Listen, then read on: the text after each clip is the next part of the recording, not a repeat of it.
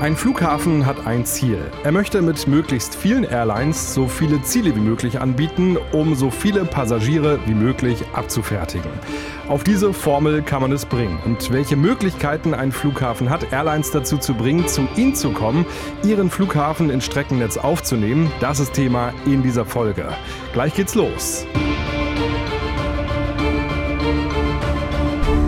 Vorher noch diese Info von meinem Werbepartner heute. Ich habe es ja schon ein paar Mal erzählt, ich liebe es, einen Flugsimulator zu steuern. Das ist eigentlich das beste Hobby, das man haben kann. Und es gibt einen Ort in Deutschland, da gibt es gleich mehrere richtig gute Simulatoren. Und zwar in Münster in Nordrhein-Westfalen. Da habt ihr die Qual der Wahl. Auf euch wartet schon jetzt das originalgetreue Cockpit einer Boeing 737. Das heißt, da habt ihr dann ein Steuerhorn in der Hand. Und ab März könnt ihr auch Platz nehmen im Cockpit eines A320. Da habt ihr dann den Sidestick in der Hand und steuert das Flugzeug. Und das Besondere dabei, dieses Cockpit war wirklich mal in der Luft. Es war ein Bord eines Airbus, der unter anderem für EasyJet in Europa unterwegs war. Das heißt, wenn ihr dann zum Beispiel das Fahrwerk ausfahrt, dann wurde genau dieser Hebel auch von echten Piloten schon bedient. Im Flugzeugsimulator Münster, da ist immer ein Pilot dabei, der euch erklärt, wie alles funktioniert und die Preise, die sind wirklich fair. Also wenn ihr schon immer mal einen Simulatorflug machen wolltet, dann ist jetzt der perfekte Zeitpunkt gekommen. Egal ob Boeing 737 oder Airbus A320, ein Ausflug in das schöne Münster lohnt sich jetzt so richtig. Alle Infos gibt es unter flugsimulator-ms.de und den Link, den packe ich euch wie immer rein in die Shownotes. Ich kann euch das wirklich nur empfehlen. So ein Flug im Simulator werdet ihr garantiert nie vergessen. Viel Spaß euch im Flugsimulator Münster, den werdet ihr garantiert haben. Luftraum, der Podcast von Aero Telegraph mit Christopher Scheffelmeier.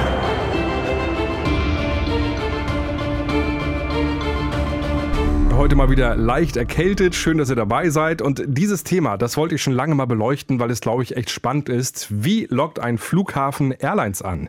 Wir machen das heute am Beispiel vom Helmut Schmidt Flughafen in Hamburg. Da können wir vor noch mal auf ein paar Zahlen des vergangenen Jahres gucken. Da nutzten den Hamburger Flughafen 13,6 Millionen Passagiere. Das sind noch immer nur 78 Prozent des Vor-Corona-Niveaus, aber immerhin im Vergleich zum Vorjahr dann doch schon 22 Prozent mehr. Und für dieses Jahr rechnet man auf dem größten Flughafen im Norden mit mehr als 14 Millionen Passagieren. Aktuell im Streckennetz 120 Ziele, bedient von 55 Airlines. Aber wie lockt der Flughafen Airlines an? Darüber habe ich gesprochen mit Gesa Zaremba. Sie ist Head of Airline and Traffic Development. Hallo. Welche Möglichkeiten hat denn der Flughafen, Airlines anzuwerben? Ja, also zum einen vielleicht, also Hauptteil meines äh, Jobs ist es, äh, mit den bestehenden Airlines zu sprechen und dort immer zu gucken, wie funktionieren die bereits bestehenden Strecken, gibt es da vielleicht noch Möglichkeiten auszubauen, für die bei uns ansässigen Partner neue Destinationen aufzunehmen. Das ist äh, der Hauptteil. Und dann natürlich aber auch immer der Wunsch, äh, neue Partner an den Flughafen zu kommen. Und dort äh, stehen wir im Austausch mit den ähm, Netzwerkplanern, die treffen wir auf verschiedensten Konferenzen und werden dort im Prinzip für unsere Stadt. Das heißt, wir präsentieren und äh, verkaufen, was haben wir hier für ein Catchment, was haben wir hier für ein Einzugsgebiet. Äh, man äh, betrachtet dort immer ein zwei bis drei ähm, Stundenradius, wenn wir über eine Langstrecke reden. Was für Menschen haben wir, die in diesem Catchment leben? Wie viele sind es? Was, wie sieht die Kaufkraft aus?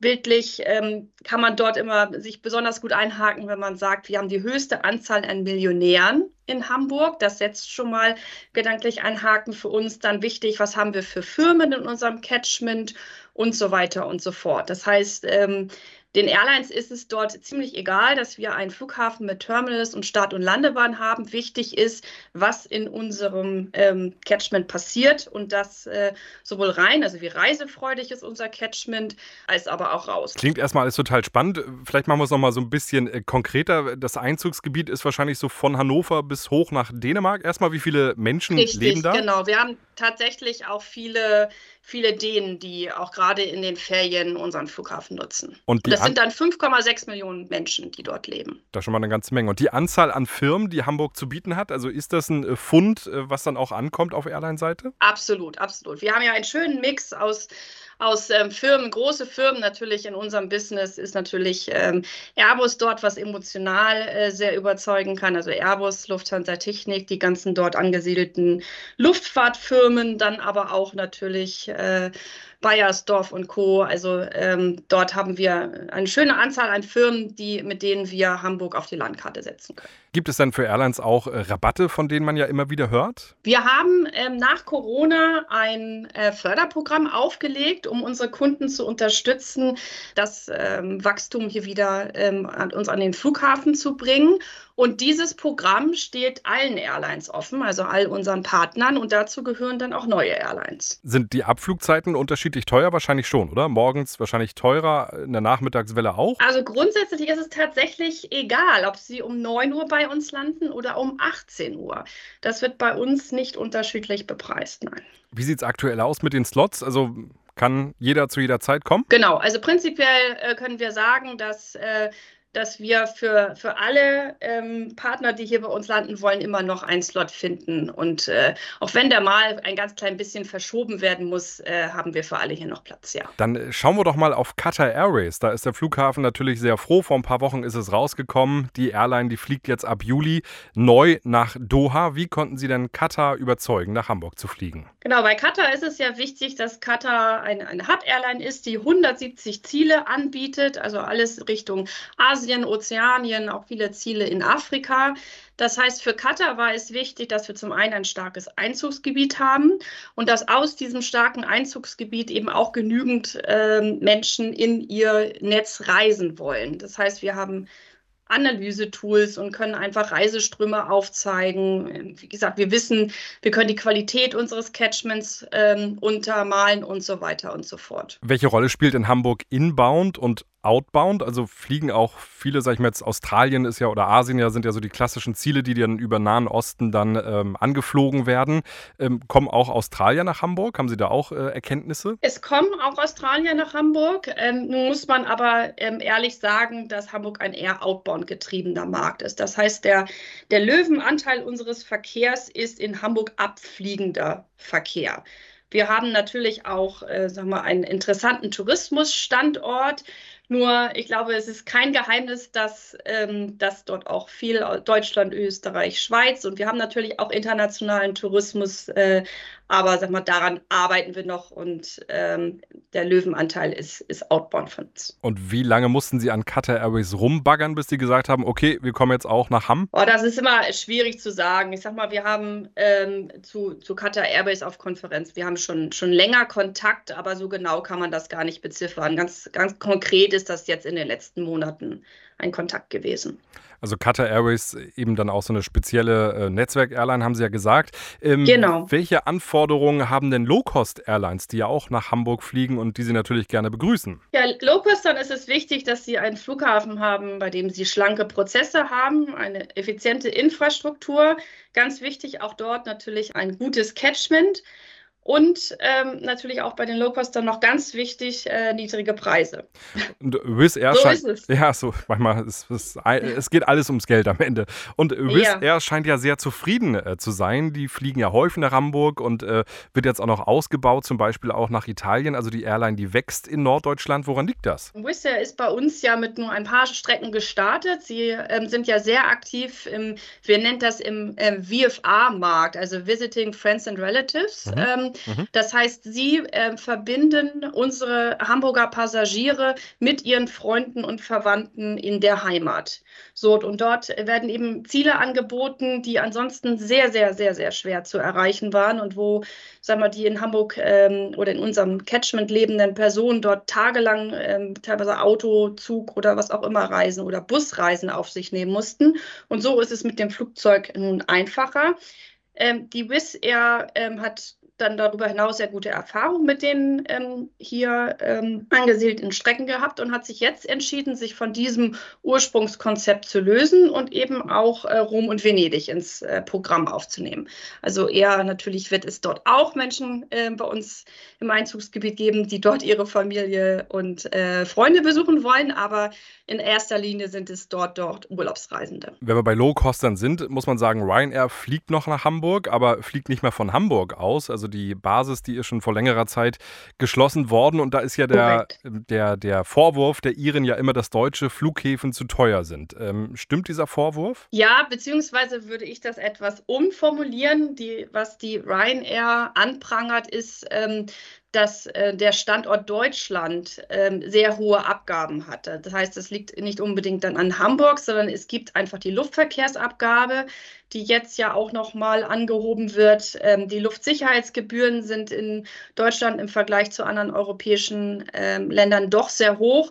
Und das ist der Punkt, den die Ryanair eben anprangert, weil man äh, verstehen muss, dass die Ryanair die ähm, in ihrer Netzplanung natürlich nicht beschließt, so, wir nehmen eine neue Strecke nach Deutschland auf, sondern sie haben dort ihren kompletten Weitblick auf das, auf das Netz. Und damit vergleichen sie eben Deutschland mit anderen europäischen Ländern und dort stechen wir schon heraus, ja. Und das äh, prangert die Ryanair an und ich muss sagen, ähm, das kann ich nur unterstreichen. Ja, ja, Sie haben es ja angesprochen, da, da wird noch mehr kommen, es wird noch teurer. Was bedeutet das für Ihre Planung, wenn das Fliegen dann um ein paar Euro dann nochmal teurer wird von Deutschland aus? Letztendlich müssen wir sehen, wie, ähm, wie unsere Kunden reagieren. Das ist, das ist, denke ich mal, letztendlich das, worauf ähm, es ankommt. Und ähm, sicherlich kann ich sagen, macht es meinen Job nicht einfacher. Was ja auch die Deutschlandstrecken angeht. Ne? Wir sehen es seit der Corona-Pandemie Pandemie der Deutschlandverkehr doch deutlich zurückgegangen. Woran liegt das? Also es wird ja nicht an der Deutschen Bahn liegen, die so einen super Job macht. Das glaube ich ist es nicht. Ja, das, das kommentiere ich jetzt lieber, lieber nicht. Aber was, was sicherlich ein, ein Punkt ist, ist, dass äh, im, im, im Deutschlandverkehr dass am Anfang die Businessreisen doch noch etwas äh, zurückhaltend waren. Also Deutschland ist ja doch ein ähm, sehr reisefreudiges Land, aber beim Thema Businessreisen hat eben das Anlaufen, es, es hat auch etwas gedauert, da waren die Privatreisenden schneller. Und ähm, nun müssen wir eben sehen, wie sich ähm, dieses Segment nun dauerhaft entwickelt. Also wir sehen, es ist, ähm, es ist, ist eine Nachfrage da, aber sie ist nicht auf dem Niveau, wie sie in der Vergangenheit da war. Und dementsprechend wurde das Angebot angefasst. Ja, ich kann mich noch erinnern, äh, vor ein paar Jahren, da ist man noch von Hamburg nach Nürnberg zum Beispiel geflogen äh, mit Air Berlin. Das sind also so, so Strecken, die wahrscheinlich aus Ihrer Sicht dann eher nicht wiederkommen oder sehen Sie da noch vielleicht dann in ein paar Jahren dann doch wieder ein gewisses Potenzial auf solchen Strecken? Also ich persönlich bin ein großer Fan von der Strecke Hamburg-Nürnberg, aber ich bin ja auch Vertriebler. Letztendlich habe ich das auch nicht zu entscheiden, sondern die Airlines. Von daher ähm, werden wir sehen, was dort die Zukunft bringt. Dann schauen wir jetzt noch auf ein neues Flugzeug, auf den A321 XLR, der deutlich weiter fliegen kann als der normale A321. Und der könnte auch für den Hamburger Flughafen interessant werden. Der Geschäftsführer des Hamburg Airport, Christian Kunsch, der sagte das hier im Hamburg-Journal des NDR. Wir sprechen insbesondere zurzeit Fluggesellschaften an, die den A321 XLR bestellt haben. Und wir gehen davon aus, dass wir in den nächsten zwei bis drei Jahren da die ein oder andere Verbindung Richtung USA hinbekommen werden. Vor allem Ziele an der Ostküste könnten dann ein mögliches Ziel werden. Logo, da fällt einem natürlich zuerst New York ein, aber sagt Christian Kunsch auch, da geht noch mehr. Es gibt weitere Destinationen, die man sich vorstellen kann. Das ist so ein bisschen vielleicht Chicago, das könnte Atlanta sein, es äh, könnte sogar bis Kanada hochgehen. Soweit der Geschäftsführer des Hamburg Airport. Also da waren jetzt schon einige interessante Punkte dabei. Wie laufen denn aktuell die Gespräche? Ja, also im Prinzip ähm, kann ich dem gar nichts weiter hinzufügen. Wir stehen dort im Austausch und äh, setzen alles dran, dass wir dort in Zukunft eine Direktverbindung begrüßen können und ähm, ja, arbeiten dort auch mit, mit unseren Partnern bei Hamburg Tourismus zusammen letztendlich ähm, sind wir dort im, im, Prozess und im Austausch. Und ähm, das ist eben, wie Sie auch vorhin schon sagten, ist ja doch ein Prozess, der sich auch über einige Zeit hinzieht. Von daher, wir arbeiten dran und was letztendlich dann passiert, wird die Zukunft zeigen. Es war ja schon mal so, dass äh, United Airlines von Hamburg aus nach äh, Newark geflogen ist, beziehungsweise umgekehrt, äh, einmal täglich. Ähm, das findet schon seit einigen Jahren leider nicht mehr statt. Woran hat es gelegen? Ich habe das Gefühl gehabt, dass das Flugzeug eigentlich immer relativ voll war. Ist jetzt so ein Gefühl. Das stimmt. Letztendlich ist es dort aber auch immer eine, eine Frage der, der Alternativen und hat sich dort die United dann leider entschieden zu sagen, sie fliegen Hamburg nicht mehr an. Und wie wir eben schon gesagt haben, haben wir jetzt mit der XLR eben ein Flugzeugmuster, was was äh, ein bisschen kleineren, ähm, oder kleinere Anzahl an Sitzen zu bieten hat. Äh, wir reden da um bummelig, äh, müssen wir natürlich gucken, wie die einzelnen Airlines die XLR bestuhl, bestuhlen, aber es sind so 150, vielleicht ein bisschen mehr Sitze. mit dieser Flugzeuggröße würden wir uns sehr, sehr wohl fühlen und ähm, sind da auch sicher, dass wir dort äh, einen, sag mal, einen guten Business Case äh, dort präsentieren können. Also haben wir gehört, ähm, die Ostküste von Nordamerika, das wäre auf jeden Fall sowas auf der Wunschliste des Hamburger Flughafens steht. Haben Sie noch Regionen, kann jetzt auch in Europa sein, wo Sie sagen, also da müsste eigentlich eine Strecke funktionieren, da müssen wir nur noch die richtige Airline ins Boot holen. Was fällt Ihnen da so ein? Absolut. Also sehr wichtig für uns ist auch äh, die Region äh, China und, ähm, und Asien ähm, an sich. Dort haben wir sag mal, ähm, Bangkok, Singapur. Also wir haben noch einige Punkte, wo wir auch äh, durchaus beachtliches Potenzial haben. Aber wie Sie auch schon eben gesagt haben, Europa dürfen wir auch nicht vergessen. Ähm, bei uns ganz oben auf der Wunschliste steht ähm, Frankreich mit äh, Toulouse oder Marseille. Dann ähm, Sevilla, Bologna, äh, aber auch äh, Prag, Krakau und ähm, dann Richtung UK äh, Birmingham. Wir haben da eine Wunschliste, äh, stehen diesbezüglich auch immer im Austausch mit unseren Partnern und arbeiten da stetig dran, dass wir ähm, unseren Kunden, sage ich jetzt mal, also damit den Passagieren, im, immer ein verbesserteres Angebot äh, bieten können. Wer sind denn jetzt so Ihre Konkurrenten im klassischen Sinne? Also logischerweise Lufthansa oder andere Netzwerk-Airlines, die die Passagiere dann über ihre Drehkreuze leiten. Aber sehen Sie jetzt Berlin zum Beispiel oder Hannover auch so als echten Konkurrenten an oder kann man das so gar nicht sagen? Ich würde es fast eher größer ziehen. Also gerade wenn wir ähm, über Langstreckencarrier äh, sprechen, ist es tatsächlich, ist es dort Europa. Also dort äh, werden wir dann verglichen mit Edinburgh oder mit äh, Nizza, also you name it. Also das sind dann mhm, im Prinzip mhm. sind es ähm, Städte, in die unsere Kragenweite haben, haben und äh, sag mal, vom Profil uns entsprechen und aber nicht unbedingt in, in Deutschland liegen. Da müssen wir den Kreis tatsächlich höher ziehen. Das heißt, bei unseren Analysen äh, haben wir das auch immer im Hinterkopf, dass wir einfach sagen, so gibt es vielleicht eine andere Destination, die die Airline schon, äh, schon bedient, wo die Charakteristika äh, übereinander stimmen und haben oder bereiten dann unsere Daten äh, dementsprechend auf, um zu zeigen, Mensch, ähm, ihr habt es bei der einen Strecke, keine Ahnung, Richtung Nizza jetzt äh, probiert und wir haben die und die Grundvoraussetzungen und gehen davon aus, dass das eben genauso gut funktionieren würde. Ich habe mal gehört, so als Verkaufsargument, dass Hamburg die größte Metropole in Europa ist, welche keine keine Hauptstadt ist. Genau. Ja, absolut. Da, damit laufen Sie auch los. ja, damit laufen wir auch los. Das, das kann richtig, ich ja. sehr gut verstehen. Dann äh, die letzte Frage, die in dem Podcast immer sein muss. Das Lieblingsflugzeug. Welches Flugzeug sehen Sie dann am liebsten, vielleicht sogar auf dem Hamburger Flughafen? Ja, es ist keine Überraschung. Es ist, die, es ist tatsächlich die 380. Ich finde, ich, ich liebe dieses Design. Ich äh, finde sie auch in der kurzen Version, wie sie ja nur gebaut wurde. Ich finde es einfach toll und schön anzusehen und das ist mein Lieblingsflugzeug. Können Sie uns vielleicht einfach noch sagen, wann das Flugzeug dann wieder an den Hamburger Flughafen fliegt, äh, geflogen von Emirates, die ja mit dem A380 schon mal im Norden waren? Ja, bislang haben wir da diesbezüglich äh, noch keine Zusage bekommen, aber wie bei vielen in unserem Job, wir arbeiten dran. Super. Dann dabei viel Erfolg. Mich würde es auch freuen. Äh, ja, dann danke schön, dass wir mal so einen kleinen Einblick bekommen haben, wie Flughäfen versuchen, Airlines anzulocken. Dankeschön. Gerne. Gesa Zaremba, hier im Podcast Luftraum. Schön, dass ihr wieder bis zum Schluss dabei wart. Das freut mich sehr. Und was mich auch sehr freuen würde, ist, wenn ihr diesen Podcast teilt. In einer Insta-Story zum Beispiel oder bei WhatsApp oder ihr Freunden von diesem Podcast erzählt. Danke dafür und dann gerne bis zum nächsten Mal. Und bis dahin, das wisst ihr, gibt es alle spannenden Infos aus der Luftfahrt immer per Klick unter aerotelegraph.com.